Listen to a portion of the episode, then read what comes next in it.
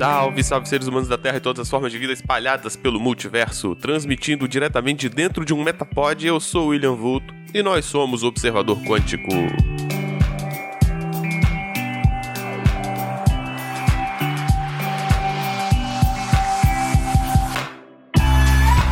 Mais um episódio do Observador Quântico no ar e hoje eu vou falar de um tema muito maneiro, um tema que me deixou em dúvida durante bastante tempo até eu tomar vergonha na cara e decidi pesquisar. As respostas que encontrei foram bem interessantes, então virou episódio, tá? Então o episódio de hoje é sobre borboletas, né? Borboleta é esse animalzinho aí que tem duas formas, né? Ele passa pelo estágio de larva, um estágio de lagarta, depois ele se coloca num casulo e vira uma borboleta. Isso aí todo mundo sabe e tal, mas uma coisa que é muito difícil de se ver falando é quais são os mecanismos pelo qual a lagarta consegue se transformar em borboleta, certo? Qualquer vídeo que você encontra, você fala assim: ah, em algum momento a lagarta decide se colocar dentro de um casulo, fica lá dentro e sai a borboleta. Isso aí todo mundo sabe, mas aí como é que funciona esse mecanismo de como a lagarta se transforma em borboleta? Eu tava vendo um vídeo, me deu essa dúvida, eu falei: caramba, deve ser algo muito complexo e parece que de fato é mesmo. Então, esse é o tema de hoje: como as lagartas se transformam em borboleta, beleza?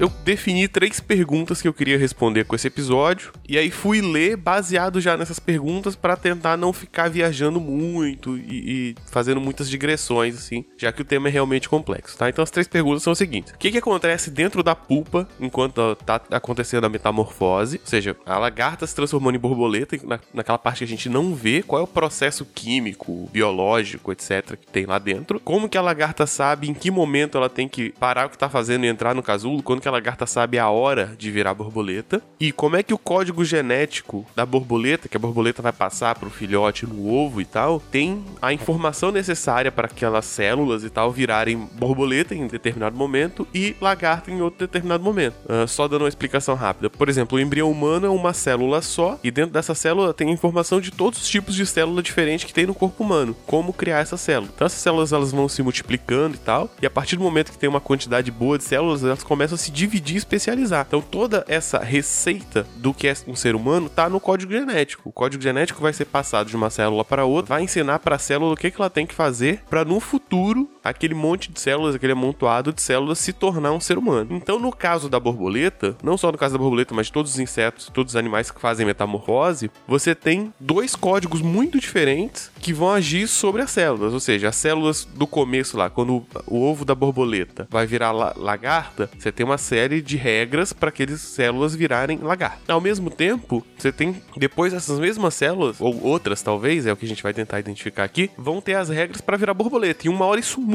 muito de repente, muito abruptamente, certo? Então como é que faz para dividir essa coisa? Passar os dois códigos juntos, beleza, é até razoável, mas agora como é que as células sabem um momento de virada onde elas vão parar de se replicar como lagarta e vão se replicar como borboleta já, beleza? Então essas são as três perguntas. O que, é que acontece dentro, como a lagarta sabe a hora e como o código genético manipula isso, beleza?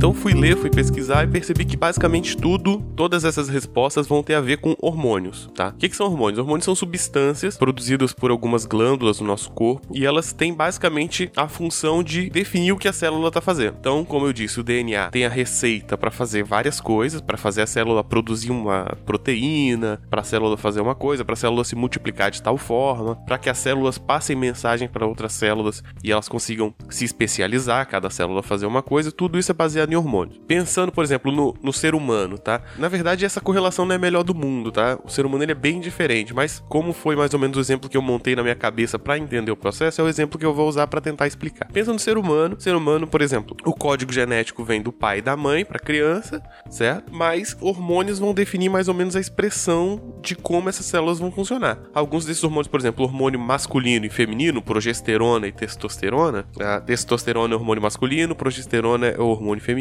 vão definir, por exemplo, se vai crescer cabelo numa região do corpo ou não. Por exemplo, o que define uh, as diferenças entre o corpo masculino e feminino são hormônios. Ou seja, você tem o mesmo código genético e as proporções que eles vão tomar, as células vão se multiplicar mais numa região, mais em outra, são todas definidas por hormônios. Então aí que tá o pulo do gato da resposta do DNA lá, para começar, né? Porque você tem código genético, mas os hormônios vão definindo o que, que eles vão fazer e como a coisa vai se comportar. O hormônio também está diretamente ligado com o comportamento, né? Então o hormônio vai gerenciar a química que está rolando nas células, vai, as células vão produzir determinadas substâncias dependendo da quantidade de hormônio e isso também altera o comportamento. Pega, por exemplo, no, no ser humano, novamente, você tem a adolescência, que é uma época, um momento da vida onde muitos hormônios surgem, né? E o corpo ainda não está preparado para lidar com esses hormônios, aí vão gerar uma série de comportamentos e tal, e o adolescente vai ter uh, seus conflitos ali, etc. Não, não vou entrar nisso. Mas a ideia é, o hormônio ele não só manipula a parte física, como ele man manipula também a parte comportamental. Isso é importante lembrar porque eu vou precisar disso mais para frente, beleza? Então, na lagarta, existem basicamente dois hormônios que vão fazer essa disputa entre lagarta e borboleta dentro do corpo da lagarta. Existe um hormônio chamado equidissona, que é o hormônio que vai tentar fazer com que a lagarta vire borboleta. É um hormônio que vai, uh, digamos, botar o jogo para frente, né? E tem um hormônio juvenil que é um hormônio que segura esse processo. Fala assim, não, ainda não, ainda tô tranquilo aqui como lagarta, beleza? Então, enquanto a equidissona tenta impulsionar a lagarta a se tornar borboleta, esse hormônio juvenil faz com que a lagarta não vire borboleta, tá? Então existe um processo de troca de pele. Todos os invertebrados, basicamente, todos, não vou garantir, mas quase todos os invertebrados fazem isso. Eles trocam de pele durante um tempo. No caso, a lagarta, ela é mais durinha por fora e mais mole por dentro, né? Ela tem uh, o que seria equivalente a um exoesqueleto, mas um exoesqueleto meio mole, assim, tá? Então, todos esses animais, eles trocam de pele. Ou seja, para crescer, eles têm que trocar de pele de tempo em tempo. A lagarta também faz isso. Toda vez que a lagarta vai trocar de pele, é que sona fala assim, ah, vamos, bora virar borboleta aí logo, entendeu? E aí, o, o hormônio juvenil fica controlando isso. Só que esse hormônio juvenil juvenil, ele é produzido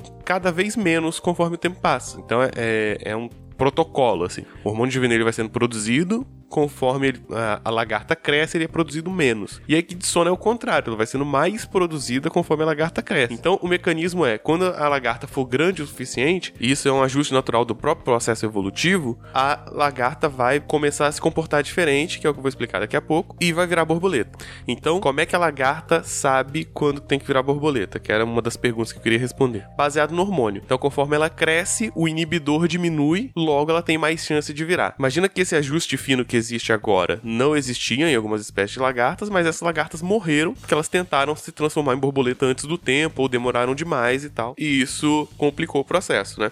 Então é um ajuste evolutivo. Então como é que a lagarta sabe quando tem que virar borboleta? Quando o hormônio da equidissona passa do hormônio juvenil, uh, claro, com devidas proporções de escala, né? E aí a lagarta, numa dessas trocas de pele, ela muda o comportamento. Lembrando, o hormônio pode manipular o comportamento e ela já começa a ter aquele movimento de parar o que tá fazendo, já tem energia suficiente, já tá gordinho o suficiente e vai lá fazer o casulo, beleza? Então, pergunta 2: Como a lagarta sabe o momento de virar casulo? Quando você tem esse desbalanceamento do hormônio da equidissona com o hormônio juvenil da lagarta, beleza? Então a lagarta vai lá e vira o casulo. Ela para, usa faz uma parada que é tipo uma seda, cria o casulo ali em volta. Todo mundo já viu um casulo de borboleta, espero eu. Se não viram, vou tentar colocar a imagem aqui no post. E aí a lagarta vira pupa.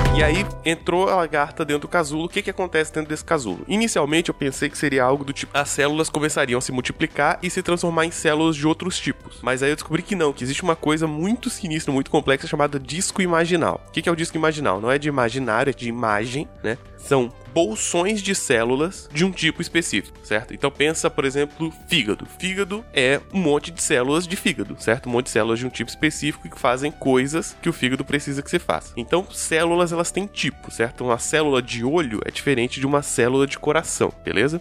Então, as células da borboleta são células muito especializadas que não fazem sentido para lagarta. Por exemplo, o olho da borboleta é muito mais complexo. Uh, eu nem sei se a lagarta tem olho, agora bateu a dúvida aqui. Uh, mas se não me engano, a lagarta não enxerga. Por exemplo, célula de olho, célula da asa, por exemplo. Não serve pra nada para lagarta, mas para borboleta é importante. Célula de perna, célula de, de perna de borboleta, né? Que é diferente das perninhas da lagarta. Uh, célula da asa, célula do olho da borboleta, outras glândulas que vão manipular hormônios para a borboleta manter o voo e tal. Tudo isso são células específicas de borboleta que não servem para nada para lagarta. Na minha ideia, essas células só surgiriam quando tivesse a pupa, quando a lagarta já tivesse no, no processo de transformação. E eu descobri que não. Já no ovo, quando começa a primeira etapa de crescimento da lagarta, já se criam essas células. Essas células elas se juntam em bolsas, se juntam ali em aglomeradinhos de pequena quantidade. Isso vira uma bolha de várias células com uma resina em volta, um, um outro tecido mais resistente em volta, e ali fica guardadinho para essa ser a base da evolução da borboleta. Então, imagina o seguinte: você tem a lagarta, a lagarta ela, uma parte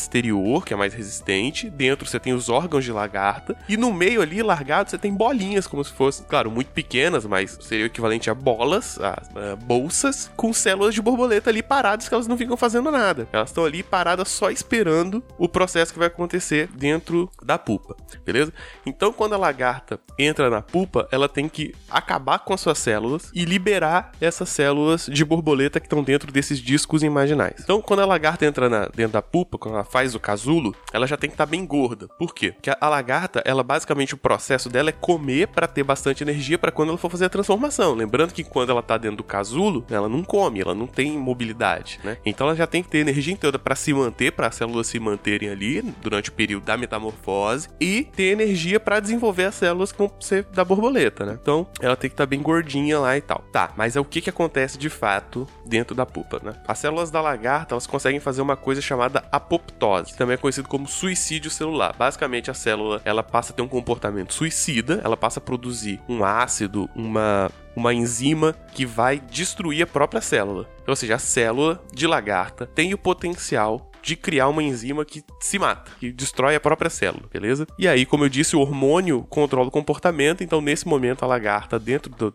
do casulo tem esse comportamento suicida. Então as células de lagarta começam a emitir essa enzima, que se chama caspases. E essa enzima começa a corroer a pró as próprias células de lagarta e também o envoltório lá das células de borboleta. Então, o processo que transforma a lagarta em borboleta é um processo de autofagia. No fundo, a lagarta, as células de borboleta vão se alimentar dos restos mortais das células de lagarta que vão se matar para alimentar esse processo de metamorfose. Então, as células de lagarta começam a morrer, são processos que liberam energia, né? O ácido corroendo e tal, uh, diminui a complexidade ali das coisas, pega um monte de célula complexa e transforma em um líquido super energético e tal. E aí as células de borboleta vão se alimentar dessa energia, basicamente. Bom, aí como isso tudo acontece dentro do ambiente fechado ali, o casulo serve justamente para isso, para isolar a coisa toda. Né? Essa energia está disponível, as células de borboleta se multiplicam loucamente. A borboleta, essas células elas são muito pequenininhas, essas bolsas de células são muito pequenininhas, mas elas conseguem crescer muito rápido justamente por você estar no ambiente controlado e ter muita energia disponível. E aí, rapidamente, essas pouquinhas células que tinham dentro dos discos imaginais vão começar a se multiplicar para até virar células de borboleta e montar, de fato, a borboleta. Tem ainda um hormônio de eclosão, que é um hormônio que ela vai sendo gerado junto com essas células, e aí é isso também que gerencia uma pergunta que eu não tinha feito, que é quando a borboleta sabe que ela está pronta para sair. Então, conforme essas, essas células vão se multiplicando, esse hormônio vai aumentando, quando chega num certo ponto, muda o comportamento, a borboleta sabe que ela tem que sair do casulo.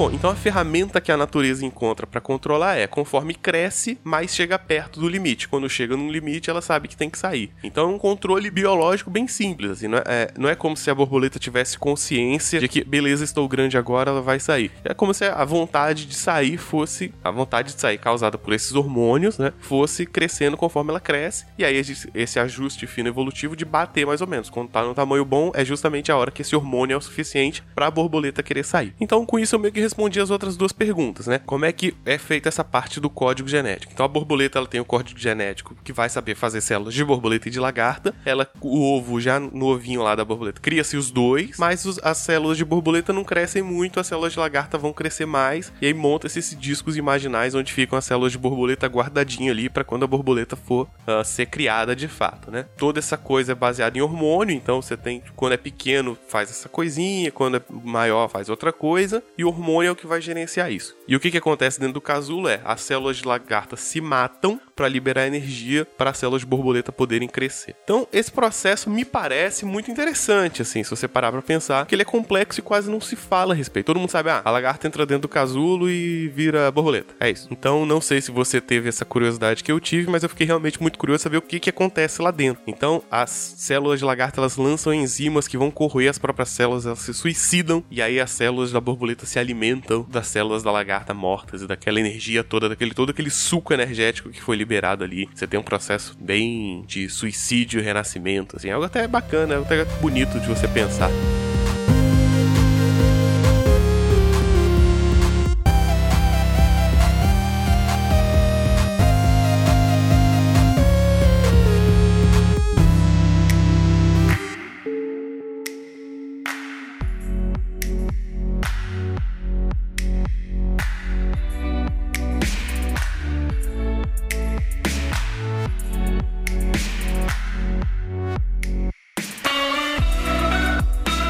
Acho que isso era tudo que eu queria dizer. Uh, não sei se ficou claro. Eu recomendo ouvir de novo, porque aí é aquilo, né? Você já tendo chegado no final, você vai ouvir lá o começo e vai fazendo mais sentido. Então, ouvir uma segunda vez é sempre bom. Vou tentar colocar algumas imagens no post para explicar o que é disco imaginal, de uma pulpa, de uma borboleta e tal. Existem outras coisas para se falar das borboletas também, elas são animais bem interessantes e tal, mas eu acho que o objetivo aqui não era esse, né? Uh, não vou pegar um animal e fazer um, um apanhadão dele, assim. Isso eu acho que um, um biólogo faria muito melhor. Mas eu acho que essa curiosidade do como acontece, como é o mecanismo de transformação da lagarta para a borboleta e por consequência de outros animais também. Existem outros animais que têm estágio, né? Mosca tem estágio de larva, depois vira mosca. O sapo é girino, depois vira sapo, depois vira não sei o que. Todos esses animais que fazem metamorfose é muito comum a gente falar assim, ah, do nada um vira o outro, né? E com, mas como é que é esse mecanismo? Como é que explica esse momento onde ele sabe que tem que virar e como é feita essa virada? A virada, beleza, tem o código genético, a célula sabe o que tem que fazer, mas como é que tem essa virada de comportamento, né? Então os hormônios são mais ou menos o segredo dessa parada aí, tá? Então era isso que eu tinha para dizer hoje, basicamente.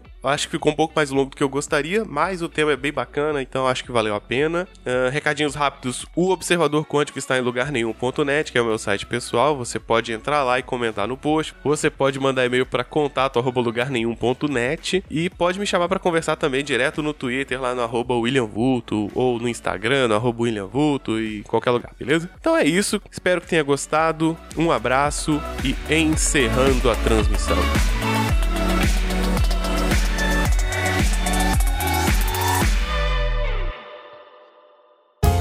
Podcast foi editado por Léo Oliveira.